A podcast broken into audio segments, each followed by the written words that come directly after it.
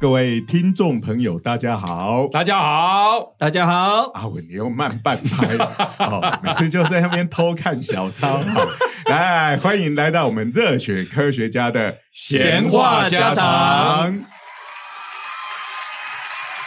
这么大一本也不叫小抄了，大抄。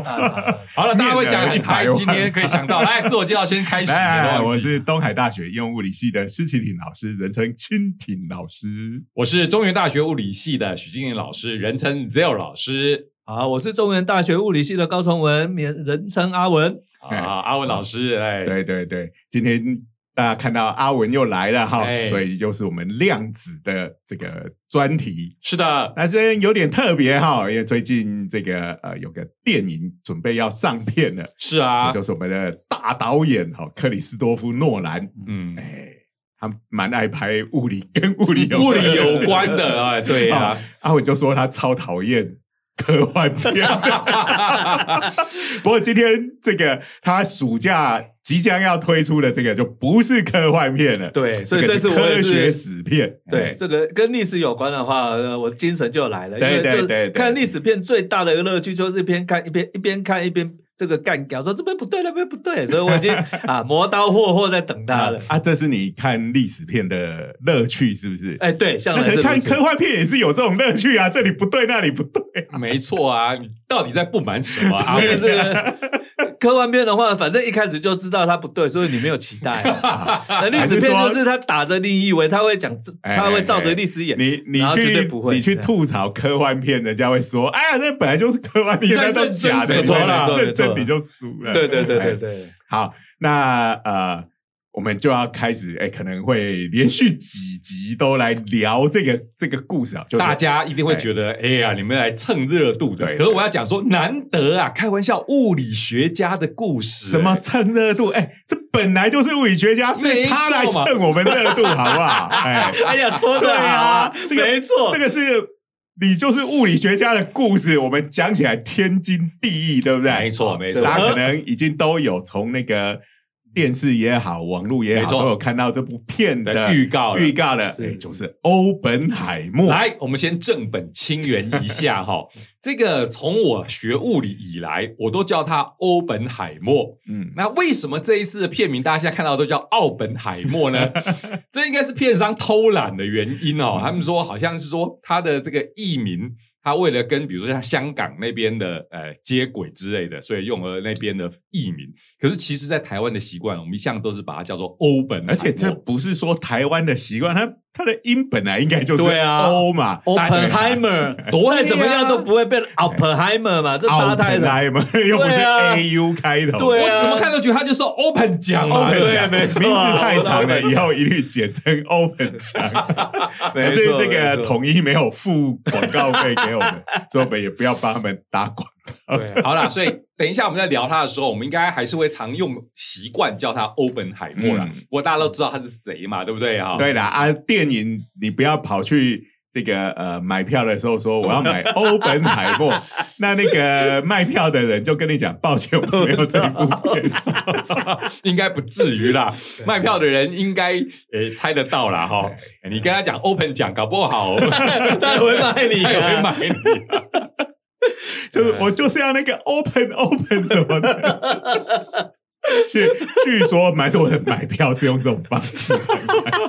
有可能，有可能。好，我们就要来讲这个欧本海默，哎，也是波澜壮阔的一生，对呀哎这他用日语的讲法叫波乱万丈。波乱万丈。哎哎，不过在正式进入之前，我们还是要先工商服务一下。刚刚讲到科学史嘛，嗯讲到科学史，就不得不提我们阿文老师的巨作，嗯叫做《爱因斯坦冰箱》。是是是哎，这就是一部这个科学史的这个科普巨作，没错，还有得到诶科技部那时候还还是科技部对不对？哎，对，科技科技部什么最有影响力的科普没有，还作品是最有影响力的的专书。专书哦，所以当时我去颁奖会场的时候，就想说：糟糕，是不是搞错了？我这个不是 根究据专书，根据销售数字看起来不像很有影响力。哎，我不得不要吐槽这个阿文老师说，这个科普的书还是可能要比你现在写的再更通俗一点。是是是是是，这个因为当时在写的时候也没有特别限定是要什么嘛，就写爽的，所以不过好，我要跟这个我们听众朋友讲的就是，虽然我这样子吐阿文老师，可是这也代表。哎，它的内容的含金量是嗯高于一般市面上的科普书的，嗯哎，所以还是推荐推荐大家去哎买来看。别的不讲嘛，你看爱因斯坦居然跟冰箱连上关系哈、这个套句日本那边最喜欢讲的说，这种时候可以在你在这这个酒，哎，你要讲去跟酒店小姐 突然觉得这个比喻的的话题，这是日本那边的比喻啊，说 如果你到酒店的时候，你讲说爱因斯坦冰箱这件事情，搞不好那些酒店小姐都会哇崇拜你的博学。是是，我还是要强调，这个比喻不是我的比喻，是日本那边科学家的比喻。讲到这个就要推一下，呃，另外 Zero 老师多为他写推荐文的帮他这个监修，帮他 等下书哦还有帮他吐监修啊，而且我在书里还吐槽他，你看那个书本身就掺满了槽点，还加上我的吐槽，所以它是非常有趣的 那一本叫做《脑洞大开的物理学哎》好，是是这两本请大家都要去买。好，好好好，这个我们已经有观听众跟我们抱怨，这个开头废话都一大堆。没错没错。我们赶快进入主题，来这个虽然我一直觉得废话搞不好就是我们的特色，是对啊频道的传统。没错，好啦，赶快回来回来回来回来。对对对好好，欧本海默这个就是阿文的管区，不，我还是讲一下哈，这个欧本海默，我小时候听说他的故事，就是他真是一个天才物理学家。哎，这个天才够天才才会拍成电影嘛，对不对哦？可是很多人都会吐槽我说，哎，那他当然得了哪一年的诺贝尔奖？因为什么拿诺贝尔奖？我说没有没有没有，都没有拿诺贝尔奖。可是只要讲他是原子弹之父啊，大家都觉得应该要崇拜一下。不过我们今天这个节目应该要从他年轻的时候，他为什么会长成这个样子？哈，为什么会拿了没拿到诺贝尔奖，又变成原子弹之父？应该从他年轻的时候开始讲吧，他的是背景，或者说他是哪到底哪里人，搞不好一般人都不知道。是是是。好，那这个很难得啊，终于有机会能够好好谈谈我们这个核子物理里面的重要人物欧本海默哈。那么为什么呢？因为平常大家讲到核子物理这年头啊，就前一阵子核融合之前啊，这个在台湾讲核核子物理的话，名声不太好、啊。我记得我刚回台湾的时候，人家都问说：“哎呀，你是做什么的啊？”我说：“nuclear physics。”结果呢，这位这位国内的先进就说：“nuclear physics。”这不是死了吗？我说 啊，是哦，我没有收到铺文呐、哈。那可见我们当时多么刁不过对钻。对对对对这都应该分成两个两两个角度来讲，就是说何子的名声不大好，是导致你看像清大以前还非常得意有个是核工系，对不对？那后来是因为核能发电这件事情有点吓到大家了，就哇核能啊，嗯。要是这个东西出问题啦，比如说什么三里岛之事件啊、车诺比尔事件啊，所以大家就吓到了。所以现在核工系我记得不叫核已工系改名，改名字了这个字字已经拿掉了。另外一个在本节目经常出现的常客，好，就是讲到跟医学有关的主题，常会讲到那个 MRI，是是是，那呃叫做磁振造影，以前叫做核磁重共振造影。对，那本来是叫 NMR，对对那那个 N nuclear 这个字现在已经变成 dirty word，啊就 一出现这个字，他就把它就被他拿掉了，所以那时候名声不好，有这种对外的名声不好，因为担心核污染、是核废料嘛，对不对？可是另外一个，刚才阿文老师其实切入的是说，在科学界内部，大家都觉得核物理快死掉了。对，因为他就是成长到了后来，就是说是新新的进展非常的缓慢。嗯，那所以大家很多人就觉得说，那你这个不不有趣嘛？那个时候台湾最红的是这个，还是在 LHC 嘛，哈。那当然你现在知道，因为这个 LHC 盖了十几年，啊没有什么新发现，大型强子对撞，对对对对对对这所以个听众解释科学研究本来就十年河东，十年河西嗯啦。有时候你进展快，有时候你进展就很慢，有时候你就完全没进展。所以其实呢，就要度小月，那就是大家要忍着要度小胃。那所以难得有这个机会啊，我们这个核子物理学家又可以从这个小月里面出来。这边我要稍微稍微要插播一下，就是我念研究所的时候，那时候找指导教授，其实我有去找过这个我念书的时候蒋亨进老师，嗯，那时候蒋亨进老师就跟我讲说：“哎，你确定要找我吗？我是做核物理的哦，这个已经没有什么搞头了。”所以我后来呃就是换了老师啊、跟了吴吴茂坤院士做研究，所以也真的有这段往事。我跟阿伟老师讲讲到这段往事的时候，他就讲。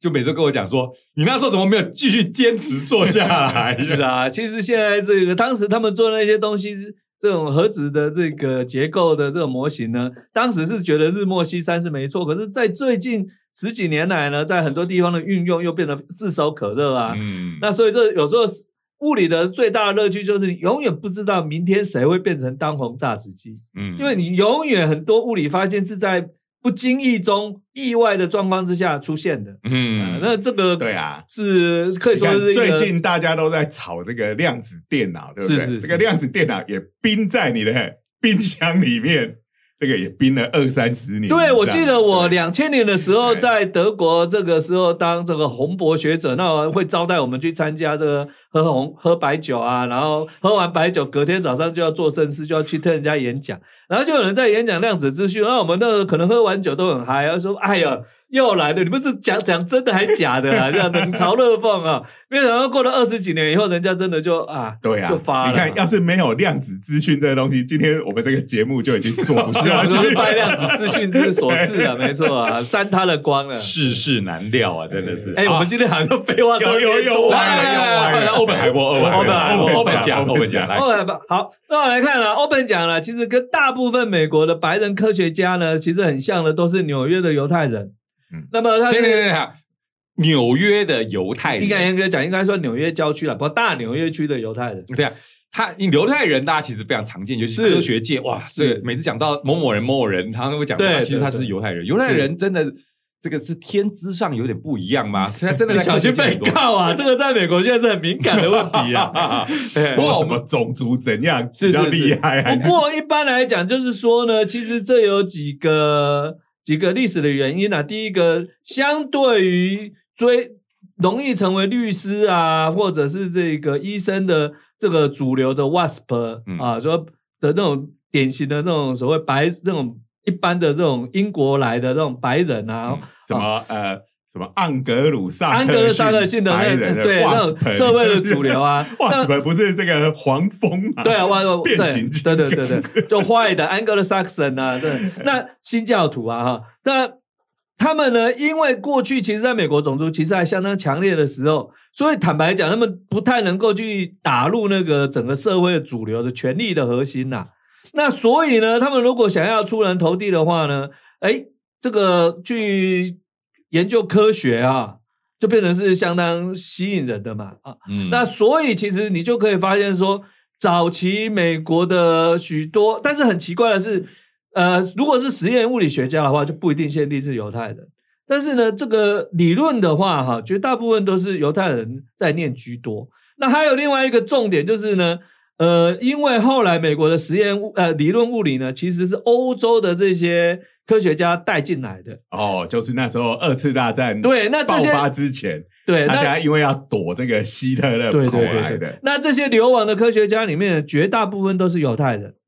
那当然了，第一不是犹太人流亡的需要性比较低嘛。对对那第二是犹太人，其实在欧洲本身的学术单位里面的比例就相对的高很高了，所以这当然是有加成的作用。不过阿文刚才解释的是说美国的犹太人念科学的原因，可是我的意思是说，你看欧洲那边一大堆强者科学家，很多也是犹太太人啊是是是是是，所以他们真的犹太人可能真的有这些传统啊，我不敢讲种族上面的差异了，呃可能真的是有一些传统让他们哦，因为第一个就犹太人的话，他的识字这个有时候就是跟识字率有关，他们一定要识字，因为他们以前没有办法拥有财产，他们在欧洲的时候是不许被拥有，不不许拥有地产，所以你没有办法变成地主，所以你就必须要在这个城市生活里面有一定的这专专长，嗯才能生活下去。那、或者说最恶名昭彰的就是去变成金融业者放款了，啊，嗯。那这个你当然就是要要听说读写的能力要有嘛。所以这个不见得是特别高。不见得是生物上的，也有可能是社会上上的因素，让他们哎，因为必须要呃做某一某一方面特定的行业，会嗯。比较有机会。这个其实呢，你如果说是基因的话，那事实上犹太人在中东跟北非的犹太人数目远比可能更多啦，但是那些人并就没有在科学上有特别的发展。那嗯最这这科学上有重要发展的呢，这些大部分都是所谓阿什肯纳兹的犹太人。那这个是在德国以德国附近德法之间最多的哦嗯。法国的犹太人比较多，是从北非来的，那法国犹太人就没有像德在德国这些犹太人这么的在科学上的这个人数的这个比例就差差很多。好，哎，安娜欧本海默，所以他是土生土长的美国人啊。对，但是他哎爸爸是从欧洲来一的，呃，对然后因为我们在这个节目之前所提到的那几位科学家，几乎通通都是在欧洲嘛，是对不对？所以因为二十出现一个这个在美国出生的，对。他哪一年生的？他是一九零四年出生的，哦。所以他只比这个海森堡啊、包利啊少少小了四岁，但是这四岁哈、就很关键，就是我觉得他一辈子就有点怀才不遇，就是差了那四岁。真 的真的，们之前讲的到。那些人啊，你说像刚刚讲海森堡，海森堡。他们那个重要的工作都是二十几岁就就已经提出了嘛二十二三岁的时对啊，候就出人二十二三岁就差不多大学毕业嘛。对对对，那像巴利的话，十九岁就出人头地了。那这个欧本海默比他们小了四岁，哇，这就是个高中毕业生跟大学毕业生的这个差别。而且这更更惨四岁真的差蛮多的。更惨的是，因为他在美国虽然是受最好的教育，但是当当时在美国没有什么理论物理嘛，嗯所以他没有办法。就算你很厉害，你也没有办法很早就出人头地。那他是一九二四年的时候从哈佛学院毕业以后，去英国剑桥留学。这边好，这边要讲一下那个时代的氛围，就是是我们现在都有感觉，就是美国世界上第一强国，科技爆强，军事爆强。是可在那个年代完全不是这样子啊！对对，那个时候整个世界的中心还是环绕在欧洲啊，那个时候连第一次世界大战都还没打。对啊哎对啊，所以那时候的。世界首强应该还是英国，对不对？那事实上呢，你就可以发现早期的这个量子物理，这个德国是主力啊。那英国的话，在实验上也就放射性研究的话，英国、法国、德国跟这个奥地利啊这几个地方都是呃很强的。那美国的话呢，除了就是实验物理有这个我们叫麦克森嘛，但麦克森做这个实验也是在欧洲做的啊。那真的美国本土第一个重要的物理的贡献应该是康普敦呐、那他这个是一九二三年的时候，就是比较后来的事情，了。那所以理论物理来讲，几乎是一片空白啦。那所以呢，严格呃一一某种意义上来讲，欧本海默算是第一代把整个美国理论物理拉起来的一个嗯。核心人物，所以它的重要性不只是原子弹之父哦，嗯。哎、但这个其实是还有他更深，他真的是很厉害的一个人物了嗯，啊。所那以他那时候会到美呃到英国去的话，主要就是英国那边有鼎鼎大名的这个拉塞夫在那对边嘛。但是听说啊，他申请的时候就说啊，我实验不太行，那赛我就不想要他了。也太然后在我跟你讲说来我这边就是做实验，你实这验不行，来来跟我啰沾嗦？他的光。其实我那时候念研究所的时候也是这样，我做了一年实验，然后就放弃。是是是是是。那这个很多很多这个做理论的人都会回忆，就是说我当年哦，因为做实验的时候实在不大不大行，所以就专心我我还记得我当年在做实验的时候，真的是半夜在学校，居然是整夜在那边做实验，然后做不出来啊，真欲哭无泪。因为以前在台湾的时候，实验都两个人做嘛，我都跟校华老师都一组，所以都他做啊，我在旁边只是负责剪电阻给他这样。哎，但是呢，到了美国的时候，就叫天天不应，叫地地不灵的，就一个人孤立在实因为验室。研研究生跟大学部做那是是个教学是实验而且美国的要求相对是蛮高的嘛，所以那个时候真的是差点觉得说我这个学位好像浮在空中。那我们回来这个不不拉塞不不拉塞夫，他不要欧本海默，所以最后他就去了 J J 汤普森的这个剑桥的卡文迪西实验室。哦，康迪西也是对，那也是不错啊。可是，在卡文迪西实验室呢，坦白讲，那个是有点就是说学学长学弟制啦。嗯，那他呢，他们有 mentor 啊，所以那个时候应该是那个汤姆那个哎是汤姆森是那个发现发现阴极射线的这个对核子比的这个大师，但是他当时也做了很多理论研究，因为 J J 汤姆森其实是做理论出身的呢。嗯但是不小心，大家不知道怎么瞧，瞧到叫他去做这个卡文迪西主任以后，他才开始做实验。这边先插播一下，我们刚才讲到的都是那个年代的名人嘛，是对不对？好，是是拉塞福是这个原核核物理的之父嘛，是是原是原子之父，发现了原子核的人。对对对那最后这些汤姆森是发现了那个电子的人嘛？哎对不对，正确的讲，要讲发现阴就测量阴极射线的赫兹比的人，好，是是是，所以都是大咖的实验物理上的大咖。对对对。然后我们的欧本海默就怀抱着去那边做实验的精神去了那一边，结果结果就不太愉快了，因为第一个在英国社会本来它就是阶级很森严的，那你一个美国人，你想说哇，我我在美国这个呼风唤雨啊，这个哈佛学院毕业的啊，那啊顺便讲一下，哈佛大家其实有分哈佛学院是什么？就哈佛大学的大哈佛大学的大学部，那这个叫 College of Harvard。那在美国呢，这有点像前阵子这个在台湾炒这个 B 字头一样。就是说，你研究所进来，可能你大学在别的地方念，但是如果你要大学就在哈佛念，你还是跳太快了。就是在讲，因为台台湾其实还蛮学学历主义的嘛，哈，就是说，呃，在某些人，尤其是一些乡民，每次嘴巴很贱的，就在那边讲，呃，台湾的大学就两种嘛，一个就台大嘛，啊，另外的都分校，然后。就有很多本来不是台大的，哎，然后那个大学部念完了之后，就到台大去念研究所。是是，那这些酸民就会说：“哎呀，分校的学生来洗台大学历，所以就开始追，就说你必须血统要纯正，你的大学部就要念台大，才是真正的这个天龙人中的天龙人哈。”对，哎，这个其实美国人相对来讲没有那么夸张啦。像我的指导教授，他就是哈佛的 college，可是他他就是当时就觉得，哎，这个把超导体运用到核物很酷，所以他跑去宾州大学。所以这个美国人比较重视实际，不会来这套虚名，多少有啦，但是相对来讲没那么厉害。好，那我们回回到说，我我我说台湾这很多也只是存在网络上的言论，对啦，那就是特别的放大这样，是是是。那这个来到剑桥的这个欧本海默呢，后来就发生什么事情呢？就发生了毒苹果事件。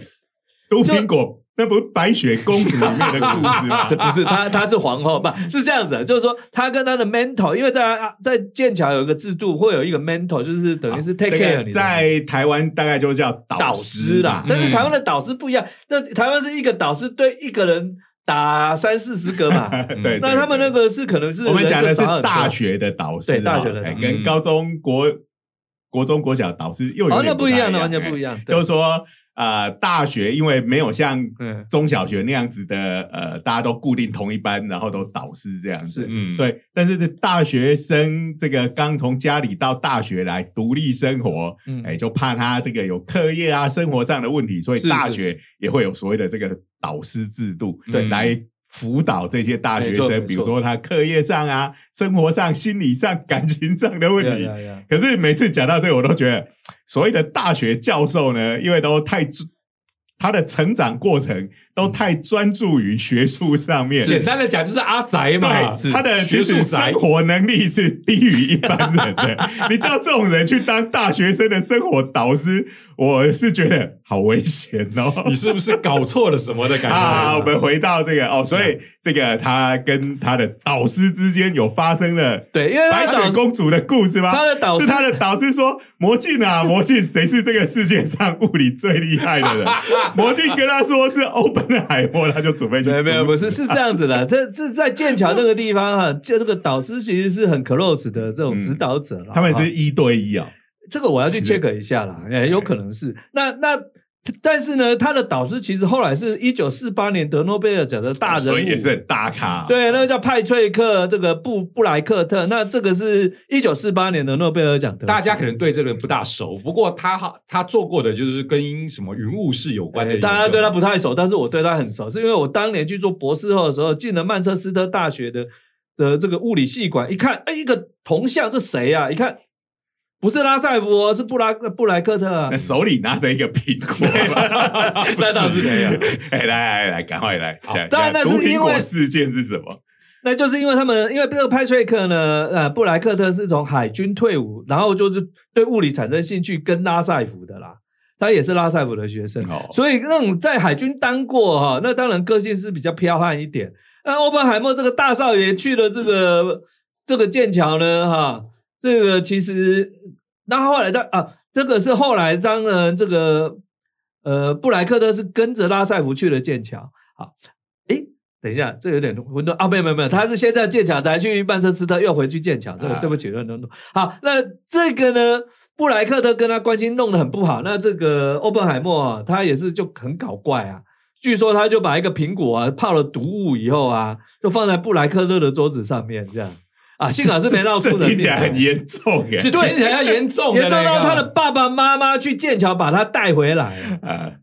所以布莱克特有吃到那个苹果。布莱克特应该是蛮聪明的，你看这个苹果，他不知道是哪里来的，心中有所不会看到什么东西就拿起来乱吃。对啊，海军军官应该是受过这些基本训练了，对，这也是。对，布莱克特也是一个非常能干的人啊，所以这个事情就是有不要扛就对了。对，所以就最后直到这个剑桥就待不下去啦，那怎么办呢？那不要紧嘛，他就。一九二六年的时候，就去了哥廷根大学。不过我听人家讲这段故事的时候，通常都会帮欧本海默辩护一下，就讲说：你看，在那个年代，在那个时候，他被逼到怎么样的绝境，到了精神衰弱的程度，所以才会做出这么夸张的事情来。这这个哈，我们看一下，像我们前面讲讲波尔的时候，波尔一开始也是去在在汤姆森的实验室嘛，但是可能里面抢手很多，然后坦白讲，外英国这种社会，你本来就不太容易打进去，所以他。这个博尔是当年就是去曼彻斯特找阿北，就遇到了这个拉塞夫，就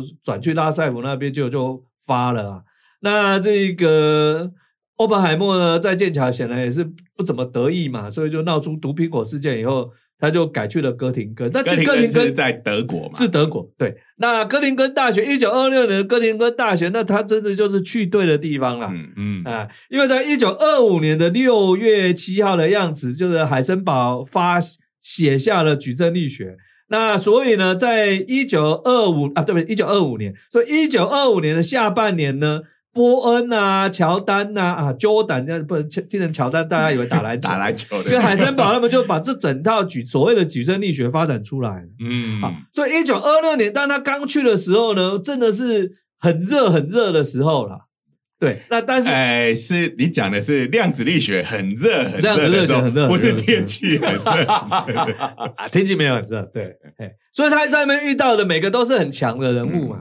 那这个其实跟他后来哈能够有效的执行曼哈顿计划，其实也是有很深的关系。但一般的。一般大家比较少提到，我们就这边就要讲一下，因为他等于是私底下跟这些歌廷跟跟这些欧洲的啊，当时最优秀的科学家呢，都是有个人的交情。所以这些人呃，没有不像他以前的 mentor 那种 军人出身，就过于严格，所以他跟他们这些人关系是好的，应该没有在做几个毒苹果。没有，其实他在哥廷根也是闹出事情来了。但是相对来讲，德国的气氛跟英国不太一样，所以也倒倒也是顺利。但闹出哪一件事情呢？就是说呢，他去哥廷根就哇太兴奋了，因为太多新的东西了。嗯，所以他上课的时候就一直巴拉巴拉一直讲。那我们知道，这以前我在美国上课也是，哇，一开始老师上课的时候，那我美国同学，我，就问起问题来讲的煞有其事，讲的。公干乐乐的想说：“哎呦，要许我这么厉害啊！”但后来考试以后就完全不是这么一回事。但是欧本海默是真的很厉害啦，那他又巴拉巴拉一直讲啊。那你知道德国人的个性不是这样的，你上课不会这边占住老师的时间，一直讲一直讲。嗯，所以他的德国，所以他等于是就起来跟老师讨论起来了。对对对对对对。那其他同学当然就有点不爽，说你要讲你到别的地方，你这个是我们的时间嘛。嗯。所以后来他们的同学呢，大家居然就联合起来，就联署了啊。那其中呢，主办的人呢？联署的主主笔呢，叫做玛利亚·葛佩特梅耶，当时还不叫梅耶啦，当时就是玛利亚·葛佩特。那这个是第二位得到诺贝尔奖的女性哇。那也是我们是他同学班上的同学，对，大家就是要抵制说，老师你再不处理他，让他这样为所欲为的话，我们就要背革你的课哦。那所以就是这位这个梅耶呀。这个发动了联署，班上的同学说：“这个欧本海默实在太太吵了。”对，所以这真的他的成就真的是很了不起。是先做了个毒苹果，要毒死一个诺贝尔奖得主，未来的诺贝尔奖得主，然后就上课太吵，被他也是未来会得诺贝尔奖的。同学连署叫他安。对呀，你 仔细看他的求学过程，也难怪他那么兴奋了。他身边全是未来会得诺贝尔奖的人。对啊，他老板，他老师也得诺贝尔奖，他老师是相对来讲比较晚得了，一九五四年得了波恩波恩嘛。对啊，那你看，那海森堡是一九三三年就得了，啊，其他那个呃，像费米是一九三八年得，哇，他这旁边几乎只是讲白点，就是说，哎，到底有谁没得啊？就他，就他，是不是？那这个没这个。玛利亚·格佩特当时还不叫梅耶啦，梅耶是夫姓的哈。那玛利亚·格佩特就是我们之之前在开玩笑讲说，普朗克哇，他家从他曾曾曾祖父就是教授，玛利亚·格佩特更吓人呐，他们家七代是教授啊啊，所以也是可以附附一张血统证明书的。对对。但是你看人家那种教授的子女呢，就有一定的规矩嘛。那这个欧本海默呢，他这大家都可以想象，其实很多电影啊、小说都有这种，就是在那种呃二十世纪初或十九、十八世纪那时候，就是有那种。美国人闯入欧洲上流社会，然后都被当成野蛮人这样。这个这个不要说到那个时候，到我两千年在巴黎旅游的时候，我我可以跟你分享，这不就是铁达尼号旅游的场面吗？这个有时候你也不能怪人家啊。这我就真的遇过，我两千年的时候去巴黎啊，带着我我的老母一起去巴黎游玩，然后我就带他去那种当地人吃的这个法国餐厅。那我们这外国人当然比较守份嘛，就用手比一比，说我要吃这个那个，然后就啊，然后就就在那边等。然后旁边就有一桌是德州来的美国人，我那一听就知道那个口，那个因为我当时从美国刚去欧洲嘛，所以那个口音一听就知道。然后问说那个威爵说 Is that good？就问他说这个好吃吗？然后那威爵就脸上微陷露出那种很不屑的微笑，说哦 Very good。心里想说 Oh my goodness，这个 good 不 good？你自己应该来的时候心里有数，你没有在问点餐的时候问人家的嘛？因为你知道美国人去餐厅会跟 waitress 这边装熟啊。对对对，欧洲人不来这一套，他其实在那边拉嘞而已，不是真的在怀疑你的食物。对对对对对对对，所以所以这个。这个你可以想象，这是有文化的这个下课，要所以要优雅，有没有？elegant，要要 elegant，哎，见点加加 酒，要这样优雅的解决。所以波恩，我记得他拿到那个说那个请愿书，他也不是把欧本海默叫来臭骂一顿，他是用优雅的方法，他就把那个连署书呢，就放在欧本海默看得到的地方。欧本海默也是聪明人呐。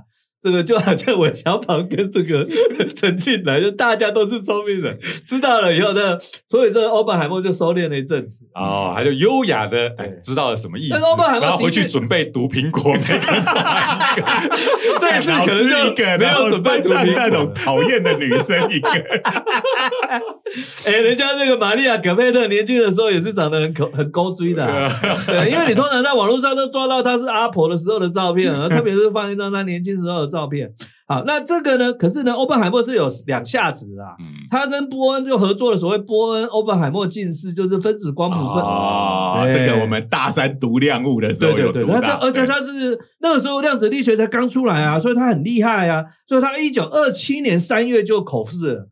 他一九二六年去哥廷哥，一年多就直接博士口试了。一年多，而且我忍不住讲，他说是不是才二十三岁左右？是不是？他一九二四年出生的。对。然后他写了十几篇论文呢。所以难怪他这么，我每次听到这种称为这种天才物理学家嘛，都忍不住要回去推算那个时候我在干嘛。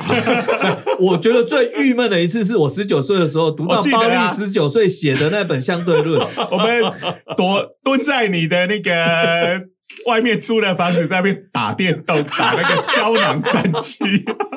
是啊，所以，我觉得最郁闷的故事还是那个包丽。就我十九岁的时候读到他十九岁写的书，然后心里头真的是感叹莫名，这样就好像凯撒当年问说：“哇，这个当年亚历山大大帝跟我同样年纪的时候，早就已经死了。”好了好了，回回来讲我们的这个二十三岁的这个欧本海默，是是是，所以他那时候就是要口试嘛。那口试的时候也是有一个故事啊，因为波恩呢，当时在哥林根呢就有这个波。哥廷根双臂呀，嗯，就是马克思波恩是搞理论，然后他的好朋友呢，詹姆斯法兰克是搞实验。法兰克是那个法兰克赫兹的那个。对，哎呀，那应该哎，现在高中课本还。没有听听说豪猪老师跟我沉痛的告诉我说，他们奉令要把法兰克赫兹从这个课本拿掉。我说啊，那我们这边要要补充一下，就是做出那个很经典的实验，证明能接是存在的这件事情的实验，哎，是很漂亮的实验。哎，好，anyway，反正也就是实验物理的大师嘛，对不对？对，然后他也是有拿诺贝尔奖，对对对，他一九二五年就拿了。到底有谁没拿诺贝尔奖？他没拿，就是有口他在给欧本海默口试的时候，他已经是诺贝尔奖得主了。对他。已经是，然后连他都受不了。他后来讲的时候说：“哦，终于结束了。”到底是我在口试的，还是他？到后来的时候，他就说：“再搞下去的话，换他来问我了。”对对对，这故事好有名啊！我们每次讲到欧本海默这个天才的故事里头，都会听到这个故事，就是这个法兰克这个教授说：“好在我逃得快，否则就会被他问，就问问倒就是了口试委员被博士生问倒。对对对，这 这就阿本海默的一个个性，就也是他特性。他成功也是在于此，他后来的不幸也在于此。嗯，就他没有再给你信道什么的。不过回想一下，我自己博士口试的时候，我哪敢去反问什么 口试委员是干嘛的哦？是这样想想，真是欧本海默，真是胆子超大。对，但是其实命运做人，后来这个法兰克又出现在这个欧本海默的人生，这个故事其实很有趣。我们啊后面几集后面会提到讲，因，为那个已经是在比较后面了。对，是蛮后面的。对，好，所以哎呀，天才的欧本海默拿到了博士学位，然后接下来就要回到他美国啊。对，是是其实他回去美了国之前，他欧洲绕了一圈呢、嗯他跟包利，当时包利已经是在这个苏黎世的 ETH 了嘛。哦他跟包利 ETH 这个讲一下，这个就是苏黎世的那个联邦理工学学院啊，是爱因斯坦的母校。对对对，嗯说起来，我也在那边访问过两个礼拜。哦哎 这值得一提，这个就是哎，有沾到光这样。哎，全面感觉一下仙气。啊，啊，所以真的是哦，刚才讲到了这个欧本海默在欧洲的旅游，其实是刚才阿文老师有讲到了，这就是他后来的本钱嘛。对嘛是是是？所以你看嘛，欧本海默就要去欧洲，对不对？对叫做奥本海默，他岂不就要跑去 澳洲了？有够呢！对啊澳去澳澳洲是要是是要干嘛？抓袋鼠。好，这又是大叔笑话。好啦，所以这个大概就是欧本海默，哎、这个感觉就是这个非常年轻就以天之骄子的这种姿态，嗯。哎、虽然还是有很多的屁孩行为，对不对？好，是是是是不过应该也是在他周围这些大师级的这种诺贝尔奖级的人物呢，嗯。哎、应该也对他印象非常的深刻，而且埋下了伏笔嘛，就是说为什么他会是原子弹之父？我们都做啊回到我们今天一开始，就是大家最常有的疑问：他又没拿到诺贝尔奖，哦，凭什么当原子弹之父？当然，一方面原子弹这个东西得不了诺贝尔奖，我们可以理解，它原子弹真的就是一个科学的大成就，我必须是说。是可是它真的就是一个武器，对所以呢，他拿拿不到诺贝尔奖，我们可以理解。可是呢，回到来，回到刚才讲到的，他既然是个天才物理学家，那他为什么没有拿诺贝尔奖？那为什么他是原子弹之父？其实刚才有讲到了嘛，因为他有一些人脉，欧洲，然后原子弹基本上是在美国开发的嘛，是对。你要开发它的时候，你美国政府要信赖的美国人，对啊，这个是等于是最重要的军事上的武器。你如果找那些流亡过来的这个欧洲人，虽然比如说他号称我是因为被希特勒迫害才来的，对，但是谁知道里面有没有混了一两个 其实是希特勒派来的？大家刚才不是我们也刚好聊到，比如说费米嘛，对不对？是是费米我们都说公认，他其实是实验跟物理对两边都叫做。世界上最后一个，同时又是实验物理学家，又是理论物理学家。这边要跟各位讲一下，他就是我们最崇拜的二刀流，你知道吗？对哦就像最近的这个大谷翔平一样，那个难度你现在可以想象了一把，二刀流其实超难的。对，啊，所以呢，最近就看到一个，就是在讲这个天使队啊、里面的各项个人排名嗯啊、哦这个全垒打王第一名大谷翔平，呃这个打击率王大谷翔平，得点王大谷翔平，全部都跟你玩哎，算了。然后这个手背方面、投手方面呢，这个胜投王大谷翔平，防御力王大谷翔平，三种就列出来，说了个人第一名，然后都大谷翔平，你就会发现这个天使队可能是一个由这个大谷翔平九胞胎组成的球。不过这个就讲到费米哈，这个我觉得你说他是最后一个二刀流，可是他同他的这个同学给他的这个呃评语哈，我觉得更惊人。他说，一九二零年代哈，整个意大利没有量子力学，除了在费米的脑袋瓜里面，哦，所以可以说整个意大利的新一代的物理学家都是费米培养出来的。所以你看啊、这个要做原子弹，一定是要理结合理论跟实验嘛。嗯那其实老实讲，费米是一个超适合的人选对。，可是刚才其实阿伟已经讲出答案了，因为费米是意大利人啊。对哎，意大利大家哎听众如果对二次大战不熟的话，哦，就所谓的轴心国，对不对？就是德国、意大利跟日本，对啊，是他们是属于邪恶的。虽然我们都喜欢吐槽，在二次大战的时候，意大利都是那个扯后腿的 猪队友哦。可是开玩笑，你总不能找找一个哇，世界上最强的意大利人来主持我们的原子弹研究？虽然应该。不不太有人怀疑他，可是，在国家安全的立场上，不能由他来主导整件事情。事实上，当时主导的哈，其实是欧本海默是谁推荐的呢？他就是他在这个伯克，他后来回美国，然后最后在伯克莱。那他伯克莱当时呢，这个就是加速器做的下下叫嘛。那这个加速器就是劳伦斯做的。那但是劳伦斯呢，理论不太行，所以劳伦斯曾经就是出贼鬼，就是。以为自己发现了什么了不起的东西，结果是算错了，不是是 contamination 污染，所以他当时就这个欧本海默呢，就跟他就是有点像是要复制这个哥廷根的这种模式嘛，一个理论一个实验嘛。那这个，所以其实这个欧本海默在伯克莱的时候，事实上是非常如鱼得水。就一方面他在加速器里面，他们在要做什么实验。该做什么实验，它是变成是一个不可或缺的角色。另一方面呢，欧本海默自己在物理里面有很多的成就啦，这个中子星也好啦，这个什么正子的这个反粒子的理论也好啦，事实上他其实有很多的成就。如果他不要去去做原子弹的话，我觉得，呃，以他的这个能耐啊，他绝对是可以做出足以得诺贝尔奖的东西啦。但是呢，他的人生就是因为这个一九三九年。